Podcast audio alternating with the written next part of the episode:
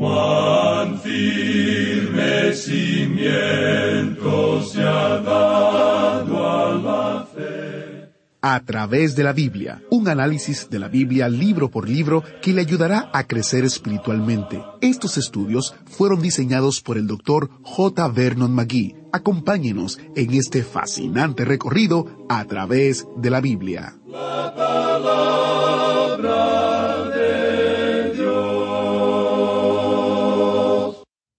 La santidad personal. La santidad de nuestra relación con los demás. La santidad en el hogar. La santidad en el trabajo. El estudio de hoy aborda todos estos aspectos por lo que se trata de un estudio muy práctico que habla directamente a nosotros y a nuestras vidas diarias. De hecho, al estudiar la Biblia desde Génesis hasta Apocalipsis, uno puede ver cómo el argumento de las escrituras se entrelaza en cada página y aplica las verdades de Dios a nuestras vidas cotidianas. Bienvenidos a través de la Biblia, el programa donde conocemos a Dios en su palabra. Soy su anfitrión, Heiel Ortiz. Gracias por sintonizar el programa de hoy. Junto con el equipo internacional de A través de la Biblia, le doy la bienvenida al programa. Nos alegramos de que usted esté con nosotros. Iniciamos nuestro estudio en oración. Padre Celestial, te doy gracias por cada persona que se ha reunido para esta transmisión. Estamos aquí, Señor, porque queremos conocerte mejor. Así que te pedimos que abras nuestros ojos para que podamos verte en los pasajes que estamos a punto de leer. También te pedimos que abras nuestros oídos para que podamos escucharte claramente, ya que la fe viene por el oír tu palabra. Y también te pedimos, oh Señor, que abras nuestros corazones para que podamos recibir el mensaje que tú tienes para cada uno de nosotros hoy. En el nombre de Jesús oramos. Amén. Ahora iniciamos nuestro recorrido bíblico de hoy con las enseñanzas del Dr. Magui en la voz de nuestro maestro Samuel Montoya. En el día de hoy, amigo oyente, nos encontramos en una sección de la epístola a los colosenses que es algo que denominamos para la vida práctica. Ya hemos visto que Cristo es la cabeza de la iglesia y que nosotros somos completos en Él. Hemos sido hechos plenos en Cristo. Y todo lo que necesitamos lo encontramos en Cristo. No lo vamos a encontrar en los sistemas que el hombre tiene aquí en la tierra. Usted no puede encontrar esto en el legalismo, ni en la filosofía, ni en algún pequeño sistema creado por el hombre. Si nosotros hemos resucitado con Cristo, debemos entonces buscar las cosas que están arriba, donde está Cristo, a la diestra de Dios. Hemos visto que eso nos lleva a la santidad personal, y ya hemos hablado acerca de eso. Luego hemos visto que esto nos revela una santidad de nuestras vidas en relación con aquellos que están a nuestro alrededor. Y es en este punto donde continuamos en nuestra lectura hoy en el capítulo tres, versículo doce de esta epístola a los Colosenses. Luego, al continuar hacia adelante, vamos a ver no solo la santidad personal y la santidad en nuestra relación con los demás, sino que veremos en los versículos dieciocho al veintiuno la santidad en el hogar. Luego, en los versículos veintidós al veinticinco, veremos la santidad en el trabajo. Usted puede apreciar que esto, amigo oyente, nos habla directamente a nosotros y a nuestras vidas diarias. Es maravilloso buscar las cosas que están arriba y pensar que estamos viviendo por encima de la neblina y la contaminación de este mundo. Pero, amigo oyente, usted y yo tenemos nuestros pies aquí en la tierra, pies que nos permiten andar aquí en el hogar, andar en el trabajo, andar en una relación social, y debemos vivir la plenitud de Cristo. De paso debemos decir que esa es la vida cristiana. No es seguir algún sistema legal o seguir algún pequeño sistema creado por el hombre en el día de hoy. Y no interesa cuán bueno sea ese sistema. Es sólo la forma en que usted y yo vivimos la vida de Cristo. Luego Pablo nos habla aquí de lo que debemos quitarnos como vestido, como un hábito. Y ahora Él nos va a hablar de lo que debemos ponernos. En realidad lo que tenemos en esta sección es la vestimenta que debería usar el creyente que va bien vestido. Notemos pues lo que dice la primera parte del versículo doce. Vestíos pues como escogidos de Dios, santos y amados. Debemos ser santos en nuestra forma de vivir. Luego, la segunda parte del versículo doce dice, de entrañable misericordia, de benignidad, de humildad, de mansedumbre, de paciencia. Usted puede darse cuenta, amigo oyente, que las cosas que Pablo menciona aquí son en realidad el fruto del Espíritu Santo. Son cosas que ni usted ni yo podemos producir en nuestras vidas. Y hay momentos que usted y yo comenzamos a pensar acerca de la maravillosa posición que tenemos en Cristo y ese llamamiento que tenemos hoy, y reconocemos cuando nos observamos a nosotros mismos que somos en realidad impotentes, que no tenemos ningún poder. Sabemos que somos débiles y que no somos capaces de obtenerlo por nosotros mismos. Y como usted recordará, esa era la posición en que se encontraba la esposa allá en el libro del Cantar de los Cantares de Salomón. Ella sabía que por ese beso de paz, la paz se había logrado con Dios. Cuán maravilloso es eso, amigo oyente. Él nos ha besado, amigo oyente. Nos dijo que nuestros pecados son perdonados en Cristo. Lo mismo ocurre con nosotros cuando pecamos y somos hijos de Dios. Usted recuerda lo que ocurrió con el muchacho que se apartó de su hogar en la historia del hijo pródigo, que cuando él regresó al hogar, el padre lo vio a la distancia y corrió y lo abrazó. ¿Y qué fue lo que hizo el padre? Lo besó. Y es un beso del corazón, el beso del perdón que Dios da. Y en esta maravillosa posición, la esposa dice en el cantar de los cantares, Atráeme, atráeme. Yo no soy capaz de lograr esa maravillosa posición que tengo, nosotros no lo podemos hacer por nosotros mismos. Y vemos entonces que en todo esto debemos colocarnos en Cristo. Y aquí es donde viene a obrar el Espíritu de Dios. Y aquí es donde se nos dice que debemos andar en el Espíritu. Y estas son las cosas que deben existir en nuestras vidas y nosotros debemos tener un corazón de compasión hoy. El mundo de hoy, amigo oyente, es un mundo sin compasión. Cuán indiferente es este mundo cuán mecánico se ha vuelto todo. Encontramos que nosotros somos nada más que un número. En muchas partes, las personas se han convertido nada más que en un número. En el mundo de los negocios, las máquinas computadoras se encargan de hacer todo. Uno no le puede decir a una máquina cómo se siente. Tampoco le puede decir a la máquina que ha cometido una equivocación. Simplemente debemos limitarnos a hacer nuestras transacciones comerciales con ella. Si nos envía una cuenta, debemos pagarla, y eso es todo. Y lo mismo sucede con los bancos. Tienen un corazón tan grande como el de una máquina computadora. En realidad, la computadora es el corazón del banco. Y en muchas ocasiones, cuando uno va a visitar a un médico en alguna emergencia, se da cuenta uno que para este hombre uno no resulta nada más que un muchachito con un dolor de estómago. En lo que a ese doctor se refiere, uno no es en realidad una persona. Habla en términos médicos, sofisticados, muy elevados, y no nos considera como un ser humano. Pero como creyentes, amigo oyente, debemos tener un corazón lleno de compasión por aquellos que están alrededor nuestro y en nuestras relaciones con los demás. Y luego Pablo dice algo más aquí, que nosotros tenemos que ser benignos. Ahora observemos algunas de esas palabras por unos momentos. Pablo usa aquí la palabra benignidad. En realidad significa algo provechoso. Eso es algo extraño, pero quiere decir el ser de ayuda para los demás. Y esta palabra, también hay otra palabra para esto, pero esta palabra tiene en sí misma una nota de suavidad. Ahora la otra palabra tiene una nota de firmeza. Uno puede ser amable y también ser firme. Cuando uno le dice a su hijo, no hagas eso, uno trata de ser serio con él para que le obedezca. Pero también hay ocasiones cuando uno puede ser más amable, hablar con más suavidad. Y esa es la palabra que se utiliza aquí. Y esto es benignidad. Y luego se menciona la palabra humildad. Y como ya hemos dicho anteriormente, ya hemos repasado estas palabras. Esto no quiere decir debilidad. Tiene un significado completamente diferente a eso. Luego el apóstol Pablo menciona la palabra mansedumbre. Y eso tiene que ver con un espíritu humilde. Más adelante él menciona la palabra paciencia. Y esa palabra es una palabra muy interesante.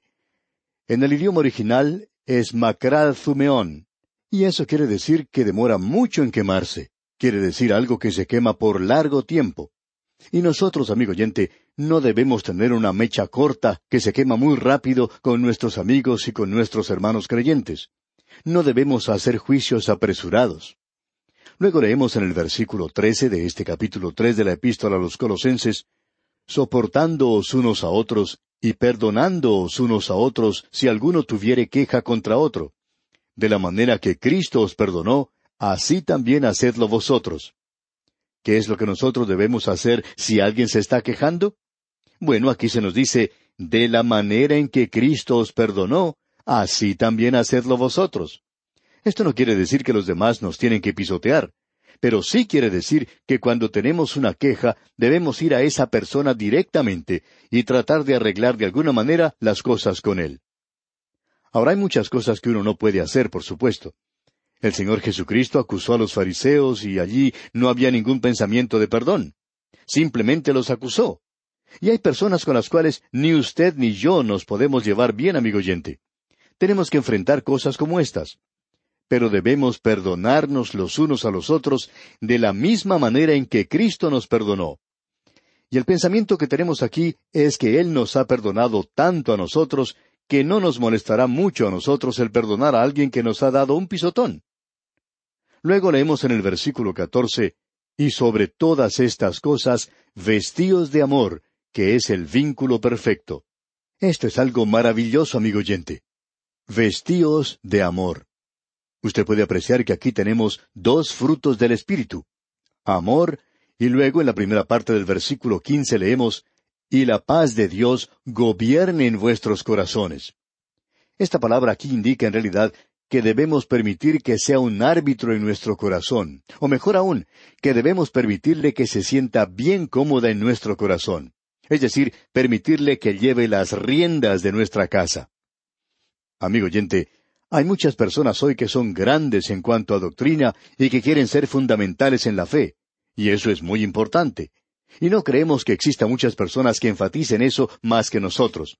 Pero hay algunos que aunque alaban los estudios bíblicos, ni siquiera toman la oportunidad de ir y asistir a algún estudio bíblico.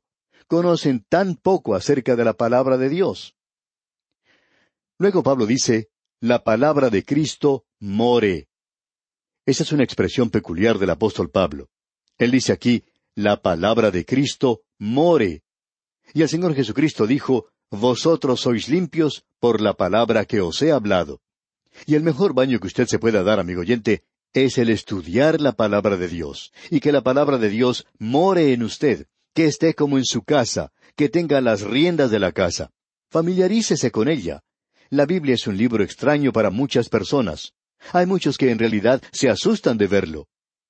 Amigo oyente, nosotros deberíamos estar bien familiarizados con ella y permitir que la paz de Dios gobierne en vuestros corazones, a la que asimismo fuisteis llamados en un solo cuerpo, y sed agradecidos. La palabra de Cristo more en abundancia en vosotros. O sea que debemos permitir que la paz de Dios gobierne nuestros corazones. Y luego la palabra de Cristo more en abundancia en vosotros.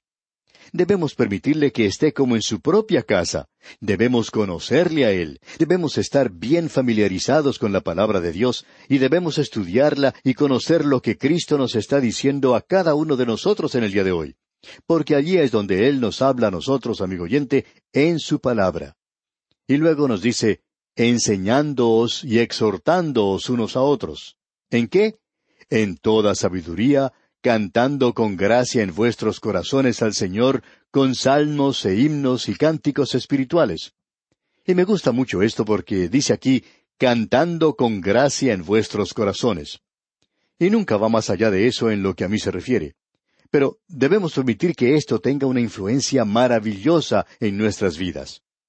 Y luego él dice en el versículo 17, Y todo lo que hacéis, sea de palabra o de hecho, hacedlo todo en el nombre del Señor Jesús, dando gracias a Dios Padre por medio de Él. Note usted, y todo lo que hacéis. Amigo oyente, ¿quiere usted una norma en cuanto a la conducta del creyente? ¿Necesita usted una pauta para actuar hoy? ¿Quiere usted un principio y no una cantidad de pequeñas reglas? Aquí tenemos el principio para el vivir cristiano. Note usted, y todo lo que hacéis, sea de palabra o de hecho, hacedlo todo en el nombre del Señor Jesús. Eso no nos dice lo que tenemos que hacer, Simplemente nos dice en este versículo 17, y todo lo que hacéis, sea de palabra o de hecho, hacedlo todo en el nombre del Señor Jesús, dando gracias a Dios Padre por medio de él. Amigo oyente, ¿es usted capaz de decir en cualquier cosa que hace, en cualquier trabajo que tenga, en cualquier cosa que haga en el hogar, en cualquier cosa que usted haga en relación con los demás, en su vida social, puede usted decir, yo estoy haciendo esto en el nombre del Señor Jesucristo? Si usted puede hacer eso, amigo oyente, entonces hágalo, cualquier cosa que eso sea. Si usted puede hacerlo en su nombre, esto es una regla maravillosa. Esto es algo que nosotros podemos utilizar para medir lo que hacemos. Llegamos ahora al hogar. Y usted puede notar que aquí él está tratando con las mismas cosas de las cuales habló en la epístola a los Efesios, cuando dijo, Sed llenos del Espíritu Santo, y luego él dio las mismas instrucciones.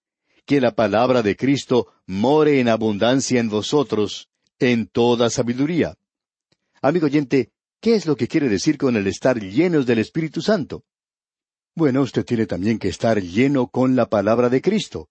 Él tiene que morar en usted abundantemente, y cuando mora en usted abundantemente, entonces es inspirado por el Espíritu de Dios. Entonces usted está lleno del Espíritu de Dios. Yo no creo que usted pueda ser lleno del Espíritu Santo. Yo no creo que usted pueda servir a Cristo, sino hasta cuando haya sido lleno con el conocimiento de su palabra. La palabra de Cristo more en abundancia en vosotros y luego esto obrará por sí mismo en nuestras vidas. Luego en el versículo 18 leemos, Casadas, estad sujetas a vuestros maridos como conviene en el Señor. Ya hemos considerado esto allá en la epístola a los Efesios. Lo que el versículo 18 menciona es relacionado con el orden que debe existir en el hogar. Aquí no se trata de un esposo que quiere intimidar. No creemos que Dios tenga la intención de que una esposa se someta si ella es salva a un esposo que no es salvo y que trata de mandarla a ella y aún de castigarla. El autor de estos estudios bíblicos, el doctor J. Vernon McGee, contaba que una mujer le escribió en cierta ocasión contándole que su esposo la castigaba, que ese señor era una persona que no era salva y cuando se emborrachaba castigaba a su esposa. Pero ella pensaba que como creyente debería permanecer con él. ¿Y sabe usted lo que le aconsejó el doctor Magui? Le dijo, Usted debe dejar a su esposo. Eso es lo que Dios quiere que usted haga. Dios nunca le pidió a una mujer que permaneciera junto a un esposo borracho. Por supuesto que no. Eso destruye la personalidad de la esposa. Ella está destruyendo así su propia dignidad. Y ella se va a encontrar a sí misma en la misma posición que él si continúa soportando eso. Y aquí leemos, Casadas, estad sujetas a vuestros maridos como conviene en el Señor. Y debemos enfatizar esta última parte, como conviene en el Señor. Esa es la clave. Ahora el versículo 19 dice, Maridos, amad a vuestras mujeres y no seáis ásperos con ellas. Y este es el marido que ama a su esposa, a quien ella debe sujetarse. Y esto quiere decir que ella no debe ser la que tome el liderazgo del hogar, sino que debe alentarlo a él a que lo haga. Luego en el versículo veinte leemos, Hijos, Obedeced a vuestros padres en todo, porque esto agrada al Señor. Aquí se nos dice que los hijos deben obedecer a sus padres. Y por supuesto que no se refiere a un muchacho de veinticuatro años de edad que tiene que estar sujeto a las polleras de la mamá o andar asido de las faldas de su mamá. Y este muchacho, ya sea casado o soltero, ha llegado al punto donde tiene que apartarse de sus padres. Y cuando uno aprecia que un jovencito de unos dieciocho años de edad comienza a rebelarse contra sus padres, Quizá nos hace pensar que Dios mismo ha puesto esto en sus corazones para que comiencen a apartarse de esa dependencia que existe a los padres. Ha llegado la época cuando deben comenzar a ser independientes. Sin embargo, existen algunas organizaciones que publican literatura en la cual se aconseja a los jóvenes que, aun cuando ya se hayan casado, deben continuar en obediencia a sus padres. Eso es ridículo, amigo oyente, y por supuesto que no tiene base escritural. Aquí lo que menciona es para los niños, es para los menores de edad. En el versículo 21 dice, Padres, no exasperéis a vuestros hijos para que no se desalienten. Y luego llegamos a la relación que tiene que existir en el trabajo. Esta es la relación entre el patrón y el obrero. En el versículo 22 leemos, Siervos, Obedeced en todo a vuestros amos terrenales, no sirviendo al ojo como los que quieren agradar a los hombres, sino con corazón sincero, temiendo a Dios. Esta expresión particular de Pablo de no sirviendo al ojo, la cual él ya utilizó antes, quiere decir que uno no debe trabajar con los ojos puestos en el reloj, sino que debe poner sus ojos en Cristo. Es a Él a quien está sirviendo. Y es así como uno debe hacer su trabajo. En el día de hoy tenemos a muchos creyentes que hablan de que ellos son muy dedicados y que quieren servir al Señor, pero son tan perezosos que da vergüenza. Cierto jovencito hablaba que él era muy dedicado, y se pasaba todo el tiempo con sus manos en los bolsillos y hablando sin parar. Él pensaba que él era una persona dedicada. Amigo oyente, si usted es perezoso en su trabajo, permítanos decirle honestamente que usted no es una persona dedicada al Señor Jesucristo. Él quiere que usted haga una tarea buena, con corazón sincero, temiendo a Dios, dice aquí Pablo. Y usted recuerda que él también tenía instrucción para el hombre que emplea al creyente, que él también tiene una responsabilidad como creyente. Ahora en el versículo 23 leemos, Y todo lo que hagáis, hacedlo de corazón como para el Señor y no para los hombres. Y amigo oyente, si usted no puede hacer algo con entusiasmo para el Señor Jesucristo, no interesa lo que sea, entonces no debe estar haciéndolo. Hay personas que nos escriben preguntando, ¿es correcto que yo haga esto? O que vaya a ese lugar? Amigo oyente, aquí encontramos la guía. Y todo lo que hagáis, hacedlo de corazón. Y si usted no puede ni siquiera ir a la iglesia con entusiasmo, entonces recomendaríamos que usted no vaya a la iglesia. Si usted no puede escuchar este programa con entusiasmo, entonces quizá usted no debería estar escuchando.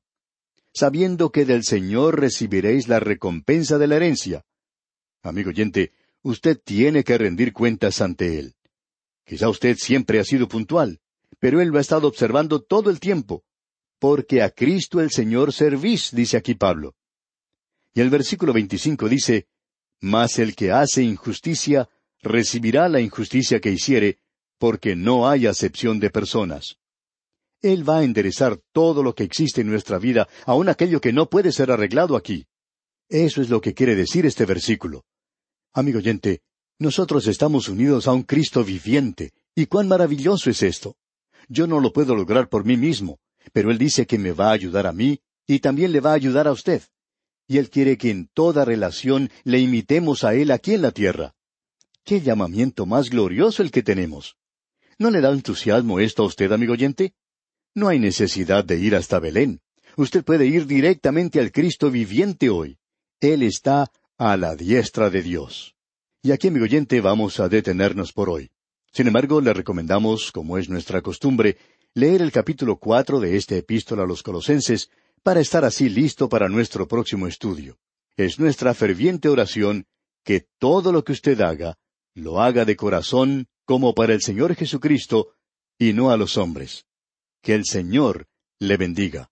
¿Fue de ayuda para usted el estudio de hoy? ¿Desea enviarnos algún comentario de lo que ha estado escuchando? Entonces escríbanos, no espere más. Nuestro correo electrónico es atv@transmundial.org. atv@transmundial.org. Si desea recibir las notas y bosquejos de lo que estamos estudiando, suscríbase gratis en nuestra página en internet a través de la Biblia org barra notas a través de la Biblia.org barra notas.